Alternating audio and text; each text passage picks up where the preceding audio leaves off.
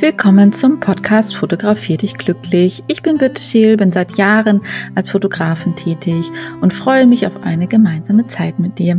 Hier gibt es ganz viele Tipps und Tricks rund um Fotografie und wie sie dich glücklich machen kann. Viel Spaß dabei!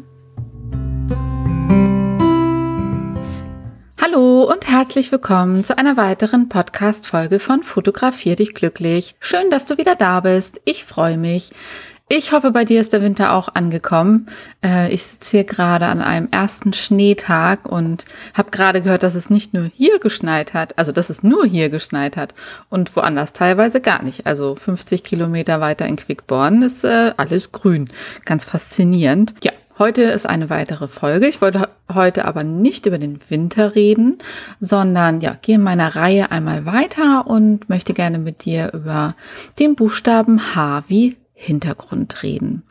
Genau, es gibt ja verschiedene Varianten beim Hintergrund. Ja, worauf muss man eigentlich bei einem Hintergrund achten, wenn man zum Beispiel fotografiert?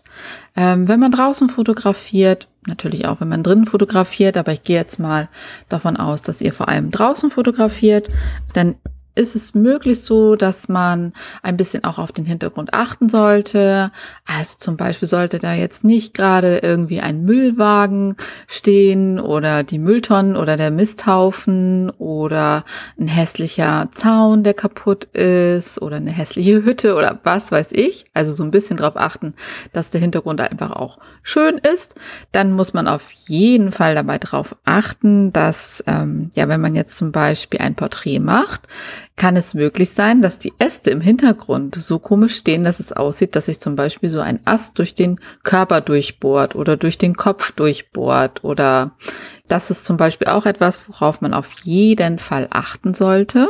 Also, dass sozusagen der Hintergrund nicht, also wir kennen, glaube ich, alle diese lustigen Bilder, ähm, die eigentlich gar nicht so gemeint waren, wo halt durch einen witzigen Hintergrund oder durch einen skurrilen Hintergrund äh, das Bild eine ganz andere Bildaussage bekommt. Deswegen ist der Hintergrund beim Fotografieren tatsächlich genauso wichtig wie der Vordergrund. Also immer bitte darauf achten, wie der Hintergrund ist. Egal, was ihr fotografiert, egal ob es Blümchen, Bäumchen, Berge, der See oder halt Menschen, Tiere, was auch immer ihr fotografiert, achtet bitte immer auf den Hintergrund, dass der ordentlich sauber und vernünftig ist und möglichst frei von großen Störfaktoren. Am einfachsten ist es tatsächlich, einen ja, einheitlichen Hintergrund zu benutzen, also ähm, ja, so eine einfache homogene Fläche, also zum Beispiel eine Hecke oder ein schöner großer Busch oder eine Hausmauer.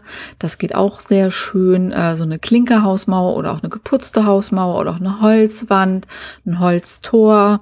Also einfach etwas, was sehr einheitlich wirkt. Also es kann zum Beispiel auch eine Wand im Carport sein oder im Garten, so eine, so eine abgetrennte Wand zum Nachbarn. Da gibt's ja diese, ich weiß gar nicht, wie das heißt, diese hohen Wände, die ja auch immer so zwei Meter hoch sind. Die eignet sich zum Beispiel auch ganz gut. Und dann ist es immer wichtig, das, was fotografiert wird, möglichst weit weg vom Hintergrund hinzustellen, sodass der Hintergrund trotzdem noch formatfüllend ist, aber ähm, das Objekt bitte nicht direkt vor den Hintergrund stellen, weil sonst schafft ihr keine Freistellung und das ist ja meistens gewünscht. Am einfachsten ist diese Freistellung natürlich zu machen, indem ihr einfach eine kleine Blende benutzt und eine hohe Brennweite, also zum Beispiel auf 200 Millimeter fotografiert oder auf 100 Millimeter fotografiert und dann eine 2.8er Blende oder eine 4.0 Blende. Dann habt ihr gleich diese Unschärfe im Hintergrund auch und euer Objekt ist schön freigestellt. Dann ist es immer eigentlich ganz wichtig, wenn ihr den Hintergrund fotografiert, dass ihr auch passende Linien, also das kann man auch sehr schön so in diese Bildsprache mit reinfügen, ähm, so passende Linien, geschwungene Linien, gerade Linien. Also es kann zum Beispiel eine schöne Allee sein, ähm, wo der Mensch zum Beispiel oder der Hund oder das Pferd steht, was im Hintergrund noch weiterführt was ins Bild reinführt und rausführt. Es kann auch eine Brücke sein mit Geländer, es kann ein Fluss sein, es kann ein Weg sein im Wald oder auf dem Feld und das einfach auch mit einbinden ins Bild. Also nicht immer nur das Objekt betrachten, was ihr fotografiert, sondern halt auch den Vorder- und Hintergrund und ähm, die Linienführung dabei auch ganz doll beachten. Und dann hat das tatsächlich eine sehr schöne Wirkung. Einfach mal drauf achten, wenn ihr Bilder seht, wie die Linienführung da ist im Hintergrund, ähm, gerade so bei Bildern, die euch sehr ansprechen, da einfach mal drauf achten und das macht tatsächlich ganz viel aus. Ja, für den unscharfen Hintergrund, das habe ich eben schon erzählt, müsst ihr auf jeden Fall die Blende aufmachen. Das heißt auf 2,8, 4,0, so in dem Bereich würde ich das äh, machen. Wenn ihr jetzt kein Objektiv habt, was so eine große Blende möglich macht, dann äh, nimmt auf jeden Fall die größte mögliche Blende, stellt euch möglichst weit weg, also stellt das Objekt möglichst weit weg vom Hintergrund, stellt euch auch so weit, wie es möglich ist, weg und wählt die längste Brennweite, die ihr habt. Ähm, dann schafft ihr es meistens auch schon bei den meisten Objektiven eine nette Unschärfe mit reinzubekommen. Also es ist ja immer so ein Zusammenspiel zwischen Blende und Brennweite und ähm, ja, und natürlich halt auch, dass das Objekt wirklich auch nicht direkt vor dem Hintergrund steht. Wenn ihr einen scharfen Hintergrund haben möchtet, das ist ja auch manchmal gewollt, um zum Beispiel die Energie und die Dynamik in dem Foto zu zeigen oder halt natürlich auch bei einem, einer Landschaft, dann solltet ihr auf jeden Fall eine Blende zwischen ja, 8,0 und 11 vielleicht sogar 16 wählen. Kommt immer ein bisschen drauf an, was für eine Tageszeit ist, was für welche Lichtverhältnisse. Ähm, Im Winter ist 16 eher schwierig, weil ja nicht so, weil es ja oft nicht so hell ist. Ja, und dadurch bekommt man dann den scharfen Hintergrund. Dann mögen ja sehr, sehr viele tatsächlich den äh, schwarzen Hintergrund. Das kann man tatsächlich auch sehr einfach herstellen. Also man kann sich natürlich ganz klar ein Hintergrundsystem kaufen und dort auch einen schwarzen Hintergrund erwerben. Äh, gibt es auch teilweise so als Pop-ups. Und das ist eigentlich recht easy. Die kann man dann wieder so zusammenfalten und äh, verstauen. Da muss man nur immer gucken, dass man die einigermaßen gut äh, befestigt bekommt irgendwo. Und dann gibt es natürlich aber auch die Möglichkeit, gerade beim schwarzen Hintergrund, das macht man sehr oft auch bei Tieren und bei Pferden, aber das kann man auch bei Menschen machen und bei allem anderen auch. Zum Beispiel könnt ihr eine Toreinfahrt nehmen oder eine Garageneinfahrt, ein Unterstand. Äh, manchmal reicht auch schon, je nachdem wie groß das Objekt ist, eine Tür äh, wo im Hintergrund der Raum natürlich nicht beleuchtet ist, also wo natürlich kein Licht an ist, euer Objekt aber ein Stück davor steht, also euer Objekt steht nicht hinter der Tür, sondern ein Stück vor der Tür, also vor der Toreinfahrt oder vor dem Unterstand, damit es ja belichtet wird von der Sonne oder von dem Licht generell. Und ähm, dadurch wirkt der Hintergrund dann schwarz, weil da ist ja kein Licht oder sehr dunkel. Meistens macht es dann auch Sinn, die Kamera nochmal einfach etwas unterzubelichten, dass man das Bild gleich von vornherein etwas dunkler gestaltet, damit die Elemente im Hintergrund auch wirklich schwarz sind. Ähm, final kann man das dann sehr gut in Lightroom beziehungsweise Photoshop bearbeiten und ähm, ja, das hat immer eine ganz tolle, edle, exklusive Bildwirkung. Also es wird sehr gerne genommen und ist eigentlich gar nicht so schwierig. Also man braucht tatsächlich nur irgendwie etwas, wo der Raum dahinter dunkel ist und ähm, was so begrenzt ist. Gerade so in den Pferdestellen sieht man das sehr häufig irgendwie in den ja, Einfahrten, wo das Heu gelagert wird oder halt in der Stallgasse ist das meistens auch möglich. Also müsst ihr einfach mal ein bisschen die Augen aufhalten. Genau. Dann gibt es natürlich auch die Möglichkeit, einen weißen Hintergrund zu wollen. Das ist auch gar nicht so schwierig. Ähm, hier gibt es natürlich auch die Möglichkeit, sich so einen Pop-up zu bestellen. Also die kosten halt auch echt nicht die Welt. Also ich habe jetzt zum Beispiel einen, der hat vorne einen schwarzen Stoff. Genau, der ist dann auch immer schön faltenfrei dadurch, durch diesen Pop-up. Der hat halt so einen Rahmen. Dadurch äh, stellt er sich faltenfrei auf. Und auf der anderen Seite ist halt ein weißer Hintergrund, gibt es auch mit Grau, gibt es auch mit Grün, je nachdem, was man halt möchte. Und meistens ist aber auch möglich, zum Beispiel vielleicht irgendwo eine weiße Hauswand zu finden, die man nutzen kann. Oder man hat ein weißes Bettlaken, das sollte man auf jeden Fall vorher sehr gut bügeln, um die Falten rauszubekommen. Das kann man zum Beispiel auch nutzen. Ja, oder äh, ja, irgendwie im Raum ist irgendwo eine weiße Tapete, das geht natürlich auch. Auch hier gilt das Gleiche, also möglichst das Objekt relativ weit wegstellen vom äh, Hintergrund, genauso wie beim anderen auch. Und ähm, dann ist es tatsächlich wichtig, im Gegensatz zum schwarzen Hintergrund, beim weißen Hintergrund ein wenig überzubelichten oder alternativ das halt wirklich im Nachgang dann nochmal in Photoshop oder Lightroom anzupassen, damit der hin weiße Hintergrund tatsächlich nachher auch weiß ist und nicht grau. Hier müsst ihr auch ein bisschen auf den Weißabgleich achten, weil die Kamera ist oft überfordert mit so viel Weiß. Äh, das Problem hat man zum Beispiel häufig auch auf Hochzeiten, weil das weiße Kleid der Braut oft die Kamera so ein bisschen in die Bredouille bringt äh, von den Einstellungen her. Und damit der Hintergrund auch wirklich weiß wird und nicht grau wird, würde ich halt immer auch auf den Weißabgleich achten oder nicht gelblich, das gibt's ja auch, oder bläulich. Genau, deswegen einmal wirklich erstmal die ganzen Einstellungen kontrollieren, äh, an Helligkeit, Überbelichtung und so weiter und so fort. Oder halt alternativ das wirklich im Nachgang bearbeiten. Was auch immer sehr schön ist, wenn man zum Beispiel noch einen extra Strahler hat. Also wenn man das jetzt zum Beispiel im Innenbereich macht und man hat sich da jetzt wirklich äh, ein Bettlaken aufgehängt oder man hat eine weiße Tapete oder so, ähm, dann gerne noch mal so ein Dauerlicht. Man kann natürlich auch einen Blitz haben, das ist immer ein bisschen schwieriger. Äh, ich persönlich habe ein Dauerlicht, finde das immer ein bisschen einfacher, weil ich es einfach dann direkt sehen kann, wie es aussieht. Äh, damit noch mal den Hintergrund zu beleuchten damit halt keine Schatten vom Vordergrund auf den Hintergrund fallen. Genau, das muss man beim weißen Hintergrund auch noch mal ein bisschen beachten, dass man halt einfach eine schnelle Schattenbildung hat. Deswegen gerne den Hintergrund nur rein praktisch die Leuchte auf den Hintergrund stellen, damit der Hintergrund heller wird und ähm, weißer wird und dann klappt das tatsächlich auch. Dann gibt es natürlich die Möglichkeit, nicht nur diese Pop-ups zu kaufen für den Hintergrund, sondern es gibt auch die Möglichkeit, Hintergrundsysteme zu kaufen. Da kann man wirklich Geld ausgeben von bis. Also ich glaube, so ein einfaches äh, ja, Hintergrundsystem mit so zwei Stativen und ähm, einem Hintergrund und ja, diese Stange, die dann da noch entsprechend den Hintergrund hält, kommt, ich glaube, wenn man das so in so einem Monday, Cyber, Friday Tag da irgendwie kauft, so roundabout 100 Euro, was günstig ist.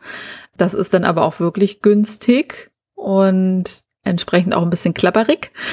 Also da muss man ein bisschen aufpassen. Ansonsten gibt es aber auch, ja, welche mit gutem Preis-Leistungs-Verhältnis, die man gut kaufen kann. Ich habe jetzt zum Beispiel was von Wally Max, mit dem bin ich ganz zufrieden. Das geht natürlich noch besser, aber da ich das ganz, ganz selten nutze, brauche ich jetzt nicht High Class, sondern mir reicht die Variante, die fällt mir jetzt nicht gleich hier um, die ist stabil soweit und ich kann sie ganz gut nutzen. Ich persönlich habe ähm, drei verschiedene Hintergründe dafür. Das klappt eigentlich auch ganz gut. Da gibt es ja auch verschiedene Möglichkeiten. Also klar, man kann natürlich weiß oder grau oder schwarz oder so nutzen, aber man kann auch äh, verschiedene Hintergründe kaufen, die sozusagen was suggerieren. Genau, also da gibt es nicht nur einfarbige Hintergründe, sondern man kann sich tatsächlich ja ähm, sozusagen eine Fake-Landschaft ins Wohnzimmer bauen mit den Hintergründen. Also es gibt zum Beispiel äh, Hintergründe so im Loft-Charakter, also wie so ein großer Altbau mit weißen, lichtdurchfluteten Fenstern oder es gibt es so im Weihnachtsstil äh, wie so eine Berghütte mit Schlitten davor. Äh, die Hintergründe gibt's auch ganz oft mit integriertem Holzboden. Da kann man sich dann im Baumarkt einfach so eine Fußbodenleiste kaufen und entsprechend daran klemmen sozusagen. Und dann wirkt es tatsächlich so in den Bildern, als ja, würde man in diesem, in diesem Ort wirklich sein, an diesem. Und in Wirklichkeit ist es aber halt nur der Hintergrund. Also ich habe tatsächlich einmal so einen hellen Hintergrund. Das ist äh, mehr so Altbau, wie ich das eben erzählt habe. Der ist sehr weiß mit weißem äh, Holzfußboden. Und ich habe aber auch noch einen anderen Hintergrund. Der ist so ornamentmäßig mit grünem Hintergrund, wie so eine Ornamenttapete mit einem dunkelbraunen Mahagoni-Boden. Und ja, wenn ich denn mal Hintergründe nutze, das ist tatsächlich bei mir sehr selten, weil ich ja überwiegend Pferde und Hunde fotografiere und das meistens draußen. Aber so in den Wintermonaten kommt es schon vor. Und da finde ich die beiden Varianten tatsächlich sehr schön. Ähm, da gibt es super, super, super viele unterschiedliche.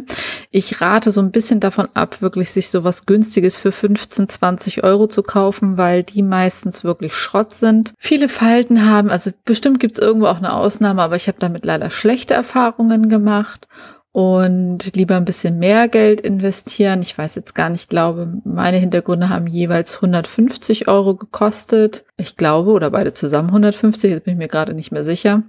Ähm, das war damals aber auch ein Angebot, also es war schon sehr günstig ähm, und die gibt halt auch noch so, da kam jetzt gerade der Postbote und Bella musste natürlich gleich Bescheid sagen, dass der kommt. Jetzt weiß ich gerade nicht, wo ich stehen geblieben bin. Ähm, also auf jeden Fall lieber etwas mehr Geld investieren als so einen ganz, ganz günstigen. Da kann man sich natürlich auch wirklich tot kaufen. Also es gibt wunder, wunderschöne Hintergründe. Also wirklich von bis, wenn ihr da mal anfangt zu googeln, ähm, wirklich die schönsten Sachen. Ja, muss man halt überlegen, ob man das viel nutzt oder nicht so viel nutzt. Aber ich finde es gerade so für die Wintermonate, wenn man gerne Menschen fotografiert oder Kinder fotografiert oder Hunde, ähm, dann ist es tatsächlich immer eine ganz nette Alternative. Ich habe dann immer Dauerlicht noch dazu.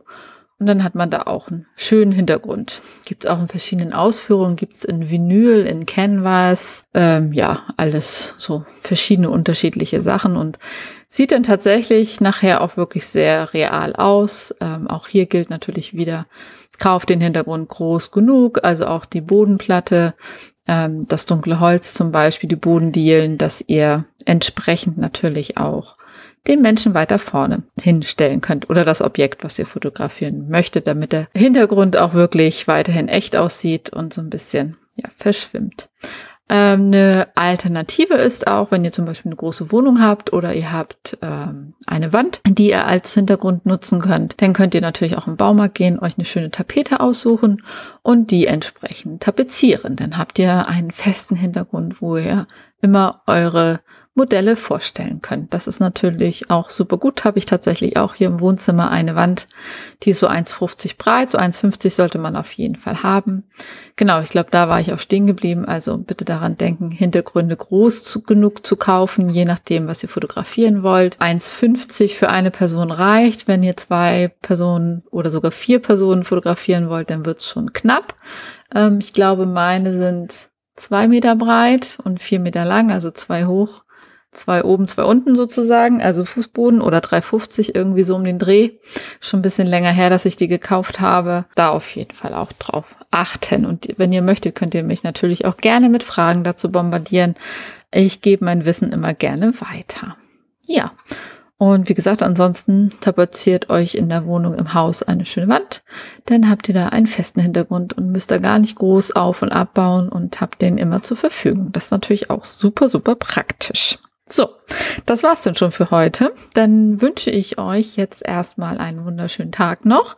Viel Spaß beim Fotografieren, beim Hintergrundsuchen und ausprobieren, was dann schön wirkt und was vielleicht nicht so schön wirkt. Das ist immer alles ein Prozess. Geht mal mit bisschen offenen Augen durch die Welt beim Spazieren oder beim Autofahren und ich bin mir ganz, ganz sicher, dass ihr viele schöne Hintergründe, Linien und so weiter in eurem direkten Umfeld finden werdet. Ich freue mich, dass du mir heute wieder zugehört hast. Ich würde mich noch mehr freuen, wenn du weiter erzählst, dass es meinen Podcast gibt, wenn du mich positiv bewertest, zum Beispiel bei Apple Podcasts, da kann man Sternchen verteilen, wenn du die Glocke drückst bei Spotify. Ja, da freue ich mich ganz doll drüber, wenn du mich ein bisschen supportest. Und ich wünsche dir jetzt erstmal noch eine wunderschöne restliche Woche oder ein wunderschönes Wochenende oder einen schönen Start in die Woche, je nachdem, wann du meinen Podcast hörst. Liebe Grüße.